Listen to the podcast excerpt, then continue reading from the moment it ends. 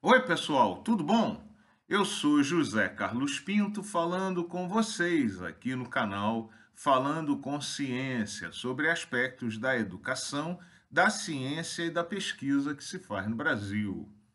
Uma das frases mais infelizes entre os chamados ditos populares é aquela que diz que só se aprende errando ou errando é que se aprende apesar do erro eventualmente fazer parte do processo de construção do conhecimento, como discutido aqui no último vídeo do canal, em particular quando se enfrenta o desconhecido, é certo que essas frases estão erradas.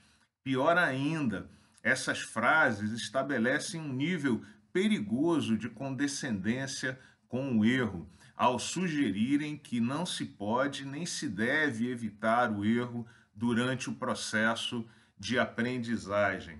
É óbvio que há outras formas de aprender que não errando, e é por isso que não se deve naturalizar nem ser condescendente com o erro, já que o erro muitas vezes pode e deve ser evitado.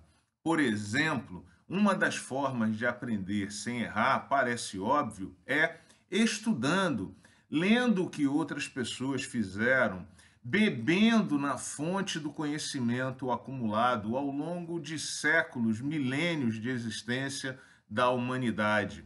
Quem estuda certamente erra muito menos do que quem não estuda. Mas alguém poderia dizer que dessa maneira apenas aprendemos com os erros de outras pessoas que deixaram seus aprendizados registrados nos livros. Mas essa ideia não é correta, porque há muitos métodos que permitem expandir o conhecimento a partir de uma base de conhecimento já estabelecida.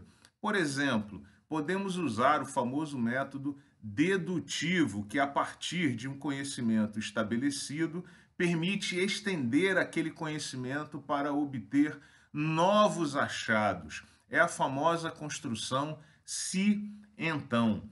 Por exemplo, se uma mistura contém componentes tóxicos, então parece que em alguma medida ela pode fazer mal à saúde. E por isso eu não preciso ingerir aquela mistura e passar mal, ficar doente para aprender com esse fato. Da mesma forma, podemos aplicar o método indutivo, indutivo, que é aquele que parte de determinadas observações e propõe uma generalização maior. Embora esse método não seja infalível, ele pode gerar conhecimento útil.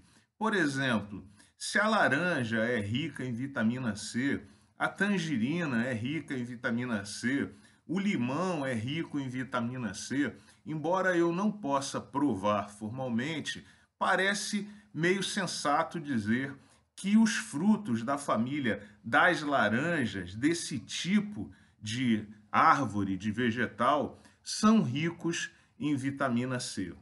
Não devemos esquecer, finalmente, também que uma decisão, um aprendizado, análise de um problema pode demandar a coleta de dados criteriosos e por isso é sempre relevante você se perguntar se tem dados suficientes para propor a explicação ou tomar a decisão que você pretende tomar. Enfim, aprender não é exatamente sinônimo de errar e o novo sempre pode ser melhor enfrentado com estudo, reflexão e ponderação. Se o erro ocorrer, certamente não será o fim do mundo, mas você deve trabalhar sempre para minimizar a chance do erro.